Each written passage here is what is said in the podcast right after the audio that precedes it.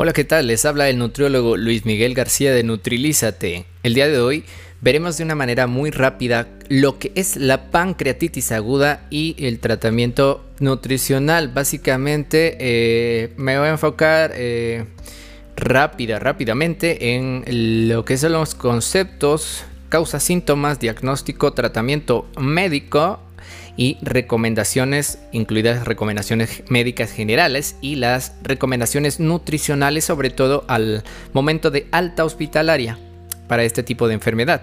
Eh, primero, ¿qué es la pancreatitis aguda? Es, eh, como dice el nombre agudo y la terminación itis, ¿sí? una inflamación ¿sí?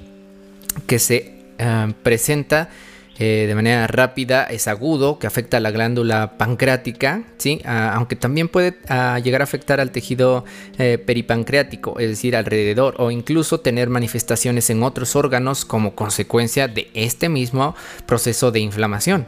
Em, se suele eh, clasificar en dos formas, en la pancreatitis aguda leve y en la grave. Eh, la leve es la que cursa em, una mínima disfunción eh, de órganos y cuya recuperación se da sin incidentes usualmente. Y la grave es la que se asocia al fallo orgánico o complicaciones locales como necrosis, abscesos o pseudoquistes. Clínicamente se va a manifestar por dolor intenso y brusco, principalmente en el epigastrio, habitualmente irradiado a los flancos, ¿verdad? Del abdomen eh, y a la espalda. Em, típicamente en el área de cinturón, ¿no? Típicamente en cinturón, perdón, se acompaña de elevación de las enzimas pancreáticas, eh, lipasa y amilasa. Las pruebas eh, de imagen son importantes para el diagnóstico, eh, son para poder establecer sobre todo el diagnóstico diferencial. Eh, para poder establecer una probable causa etiológica, es decir, qué lo causa y evaluar qué tan grave es el proceso. Asimismo, interpretar complicaciones posibles y establecer un pronóstico clínico de la misma enfermedad. Eh, esta enfermedad es relevante y tiene importancia debido a que eh, tiene una relativa elevada incidencia en la población. ¿sí? Así que se supone una de las causas frecuentes de ingreso hospitalario por enfermedad digestiva. Se trata de una enfermedad de evolución imprevisible y potencialmente grave, o sea, puede ser bastante rápido y requiere hospitalización. Normalmente eh, eh, requiere, sí, ese ingreso al nosocomio, aunque habitualmente cursa con una buena evolución, cediendo el cuadro en varios días con medidas relativamente sencillas. Es necesario vigilar la presencia de complicaciones que puede darse hasta el 20% de los casos. Tiene una mortalidad global de 5%, pero en las formas graves puede alcanzar hasta el 30%. Se preguntan cómo se produce. Bueno, es sobre todo mediante una agresión al cuerpo, una agresión tóxica, como por ejemplo a, intoxicación por alcohol o por fármacos. Puede ser, eh, eso es eh, una agresión tóxica. Eh, puede ser también una lesión mecánica como la obstrucción del conducto o un traumatismo.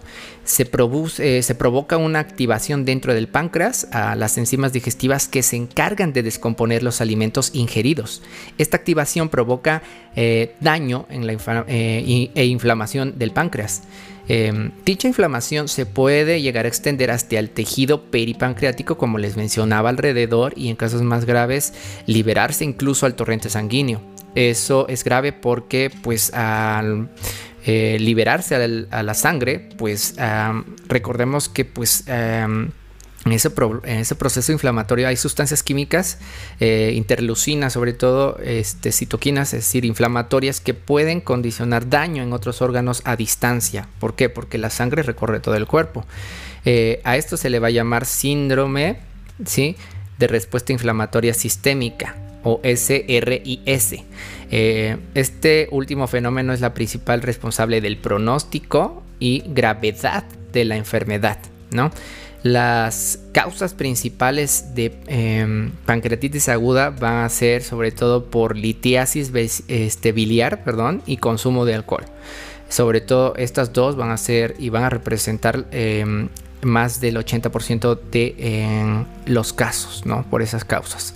El resto son otras, más, eh, otras menos frecuentes, pero no por ello menos importantes, ¿no? Eh, deben ser investigadas otras posibles causas, si responsables del proceso para adoptar medidas preventivas oportunas y evitar eh, recidivas, ¿no? De la enfermedad que vuelva a suceder, ¿no?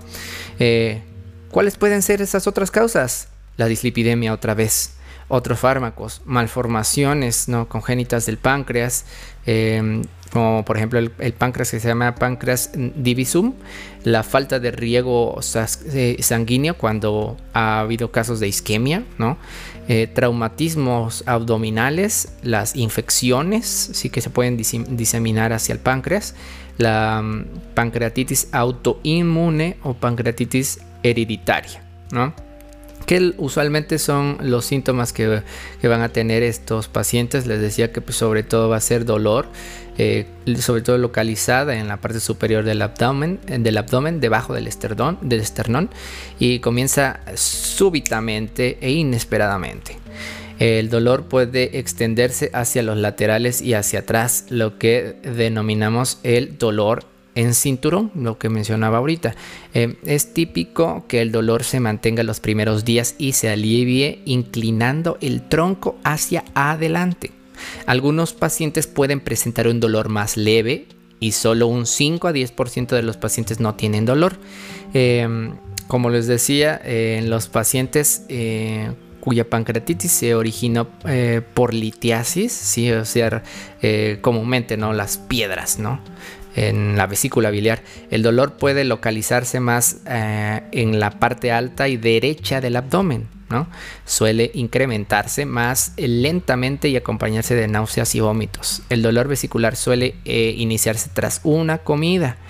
Sin embargo, bueno, en personas con pancreatitis aguda eh, que aparece por alcoholismo, los síntomas aparecen a menudo entre 1 a 3 días después de la gran ingesta, ¿no? después de la gran intoxicación de alcohol.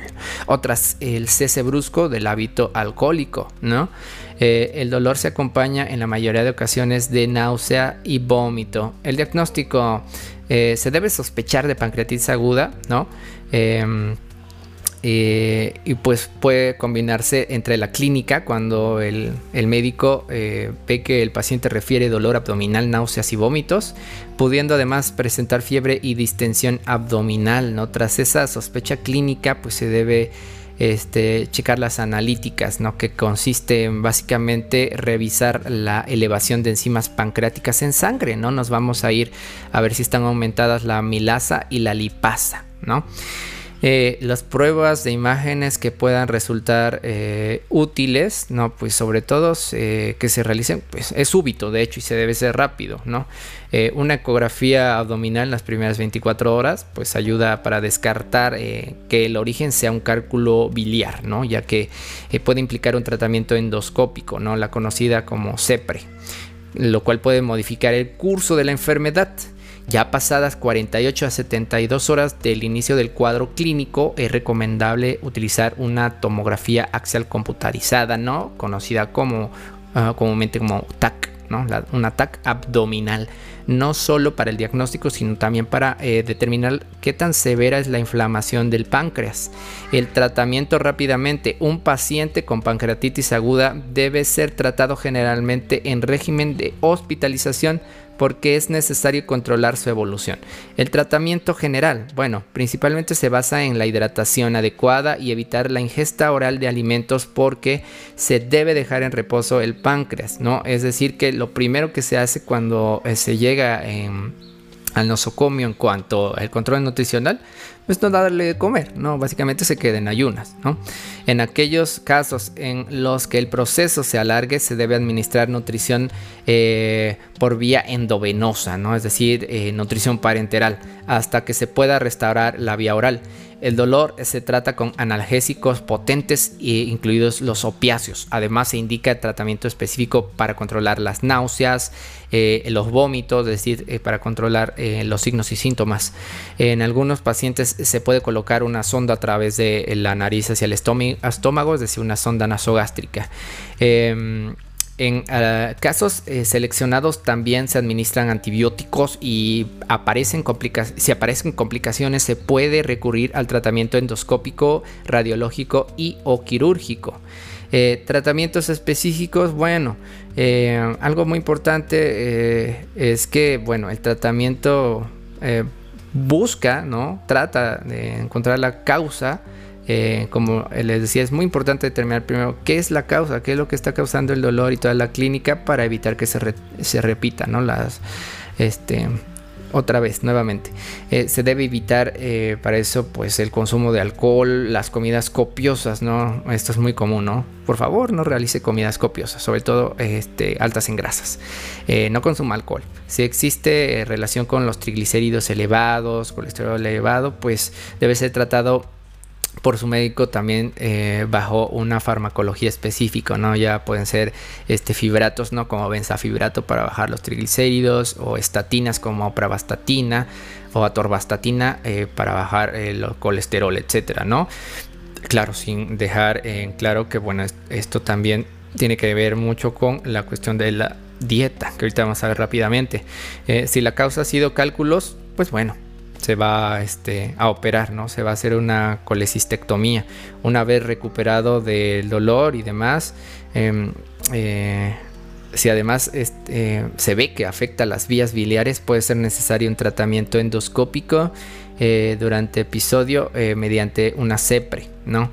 se deben retirar algunos fármacos si son sospechas de que es lo que lo causa. Otras recomendaciones generales, bueno, es que se recomiende la dieta blanda, ¿no? Este, dieta blanda y suave, ¿no? Es decir, modificada en consistencia y en el tipo de alimentos que sean de consistencia suave, ¿sí? Y que sean de fácil digestión, es decir, que esté libre de irritantes. Por eso no está el alcohol y alto en grasas. Vamos a ver ahorita rápidamente cuáles son esos alimentos.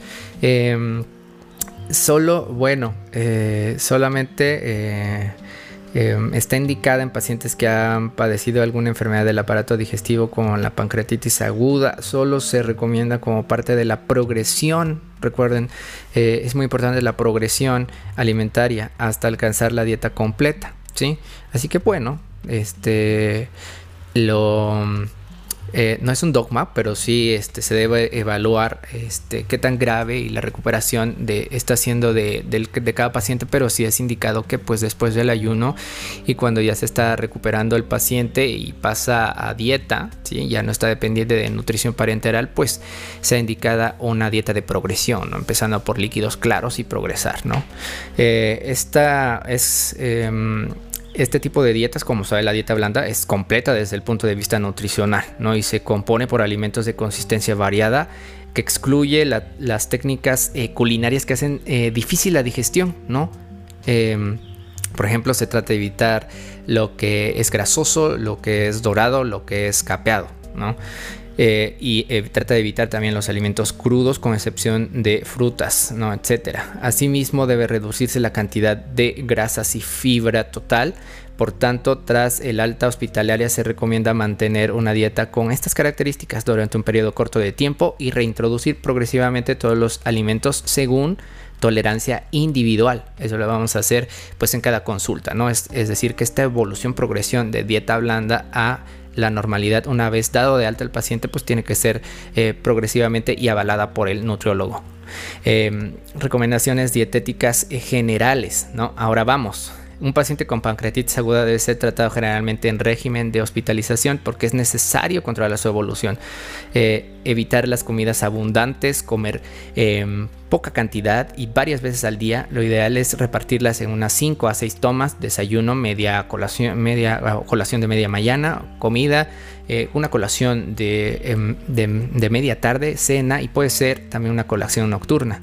Hay que, tratar de comer despacio y en un ambiente tranquilo, masticar lentamente, tranquilamente, reposar sentado media hora después de las comidas principales, tomar eh, unos 2 litros aproximadamente de eh, líquidos al día en pequeñas cantidades fuera de las comidas, es recomendable.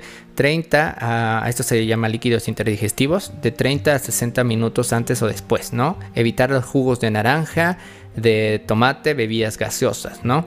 Eh, realizar este, cocinados sencillos, ¿no? Es decir, que se recomienda usar técnicas como al vapor, al horno, hervidos a la plancha, evitar lo frito, lo rebozado empanizado, salsas guisos, en general todas que conlleven la, adición de grasas y aceites, ¿no? En general. Las leguminosas pueden producir gases, ¿no? Entonces, em, eh, cuando ya progrese la, eh, la, dieta, se pueden ir introduciendo poco a poco, pero al principio lo mejor es tratar de em, evitarlo o si no, sí, este, cambiar el agua de cocción una vez que hayan hervido 10 minutos. Se puede remojar antes de poner a hervir y cuando haya hervido cambiar el agua y pasarla, este, a colarla, ¿verdad? Y, eh, para que se pueda este, mejorar su digestión y, y pues no, no producir tantos gases, ¿verdad? Este, eh, acuérdense que pues eh, las leguminosas pues tienen eh, promotores de flatulencia, ¿no? Carbohidratos que el ser humano no puede este, desdoblar la parte del intestino, son metabolizados por las bacterias, se producen gases, ¿no? Que pueden resultar en dolor e inflamación. Em, si no tolera pues algunos cereales integrales hay que sustituirlos desgraciadamente por refinados, ¿sí? no se recomienda, pero cuando ya progresa la, este, evolución y mejore el paciente pues ya se puede regresar a consumir cereales integrales. ¿no? Hay que utilizar este, em, las especias, los condimentos y la sal con moderación. No es recomendable que pues este tipo de dieta blanda y suave también sea hiposódica hay que evitar los em, alimentos estimulantes, ¿no? Como la eh, cafeína, el té, los refrescos de cola, el alcohol, el chocolate, irritantes físicos como eh, frutos y verduras crudas, ¿sí? Por eso la dieta es suave, ¿no? Las carnes fibrosas, alimentos integrales, pues también se trata de evitar, ¿no?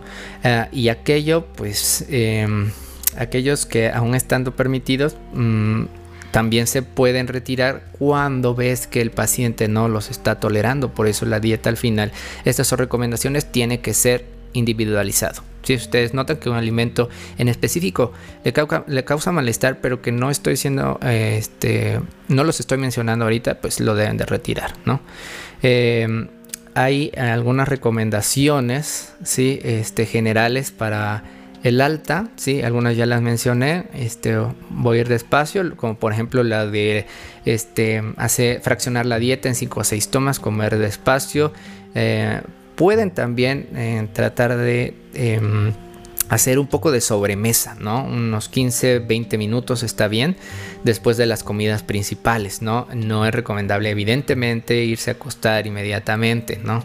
Eso promueve el reflujo y demás. Hay que tomar 2 litros de agua al día fraccionado, eso ya lo había mencionado, este evitar las técnicas de cocción que conlleven el uso uh, excesivo de grasas y aceites, eso ya lo habíamos mencionado, también lo de las leguminosas este, y pues bueno, lo que nos falta para terminar es, un, eh, es una pequeña lista de alimentos aconsejados y otros desaconsejados, ¿no? En general, em, en cuanto a leche y derivados, pues bueno, sabemos que representa una buena fuente de calcio, de vitamina A, de B2, de vitamina D, es eh, rica en proteínas eh, en grasas, hidratos de carbono, ¿no? Entonces, eh, si se consumen, pues hay que consumirlos preferentemente desnatados, ¿no? Eh, y deslactosados, ¿no? Para tratar de evitar la inflamación en, los, en, los, en el tipo de pacientes que hayan pasado de pancreatitis aguda y que sean sobre todo intolerantes a la lactosa, ¿no? Eso incluye pues desde la leche hasta los derivados, ¿no? Como las cremas y postres lácteos, el flan, etcétera. ¿No? En cuanto eh, a proteínas animales y el huevo, bueno, eh, carnes, pues sabemos que son ricas en proteína, en hierro, en vitamina de complejo B, en, este, en vitamina D. Eh, pescados pues son ricos en proteínas, en, grasas, hablando sobre todo de los pescados azules de alto valor biológico, el omega 3 perdón, es proteínas de alto valor biológico, el omega 3, ¿sí? Este, el, las vitaminas de complejo B, A, D y, diversos minerales, ¿no? Los huevos, pues son ricos en proteínas de alto valor biológico, en grasas, vitaminas y minerales. Y de estos tres, pues bueno, en cuanto se va a recomendar, pues sobre todo de las carnes, pues sobre todo las carnes magras, es decir, que vamos a tratar de evitar la carne roja, ¿sí? y limitarlo, ¿no? Eh, al menos hasta que haya este, cesada la inflamación y eh, tenemos que preferir pues carne de aves, ¿no? Magras o carne de pescado, ¿sí? Este, igual no se olviden de que de nada sirve pues si se elige em, carne magra o pescado este, carne de aves eh, sin piel, sin las vísceras, si al final es, vas a estar utilizando una técnica de cocción que involucre utilizar mucho aceite, no grasa. O sea, si lo fríes, em, si lo capeas, si está dorado, si está frito, pues no sirve de mucho, ¿no? Entonces hay que combinar estas dos cosas, ¿no? Tanto eliges alimentos saludables como también las técnicas de cocción que sean adecuadas.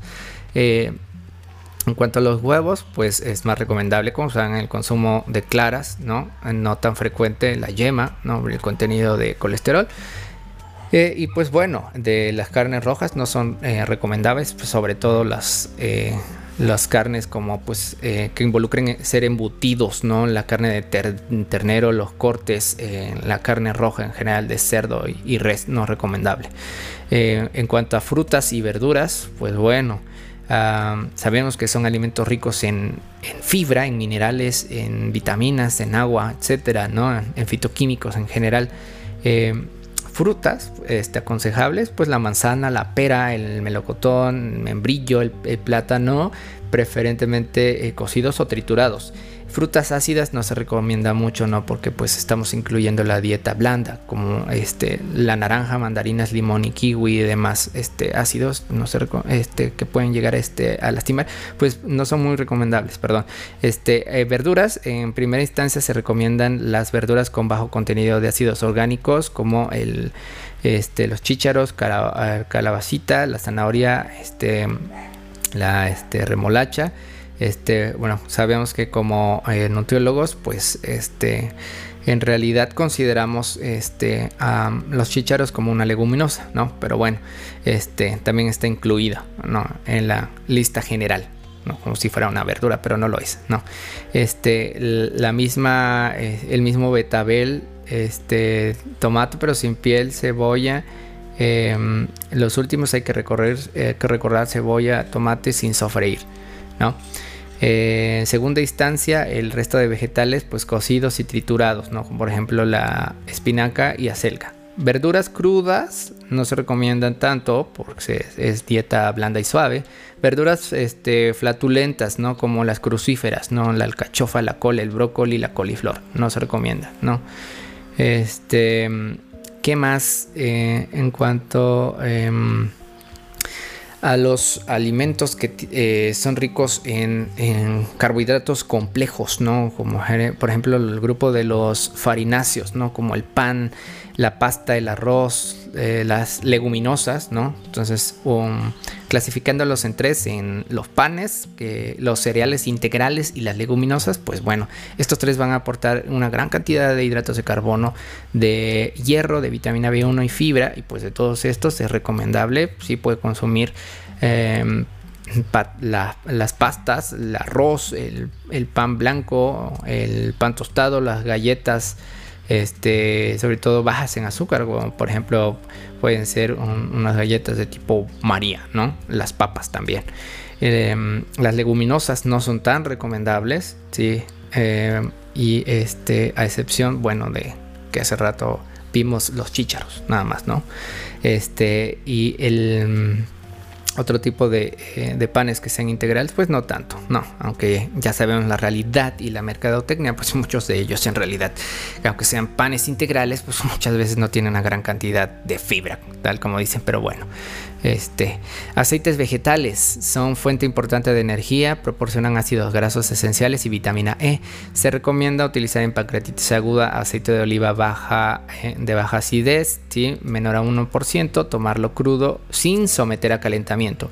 No se recomienda que utilices mantequilla, ni crema de leche, ni manteca de cerdo, etcétera. Todo esto que son este, eh, que contiene grasas saturadas. Eh, al final, en cuanto a los métodos de cocción, es siempre recomendado que estos alimentos se sometan pues a que si no se consumen eh, hay que recordar, perdón, que por ejemplo verduras y todo esto no se recomienda que sea crudo, entonces es mejor que se sometan a un proceso de cocción a, excepción de algunas frutas que se mencionan, ¿no? Entonces las técnicas em, que se recomiendan son al vapor, al horno, a microondas, hervidos, ¿sí? a la plancha y a temperatura suave. Es desaconsejable pues, utilizar el, lo frito, lo salteado, lo rebozado o lo capeado. ¿no? Y en general esas son las recomendaciones nutricionales para pancreatitis aguda. Muchas gracias.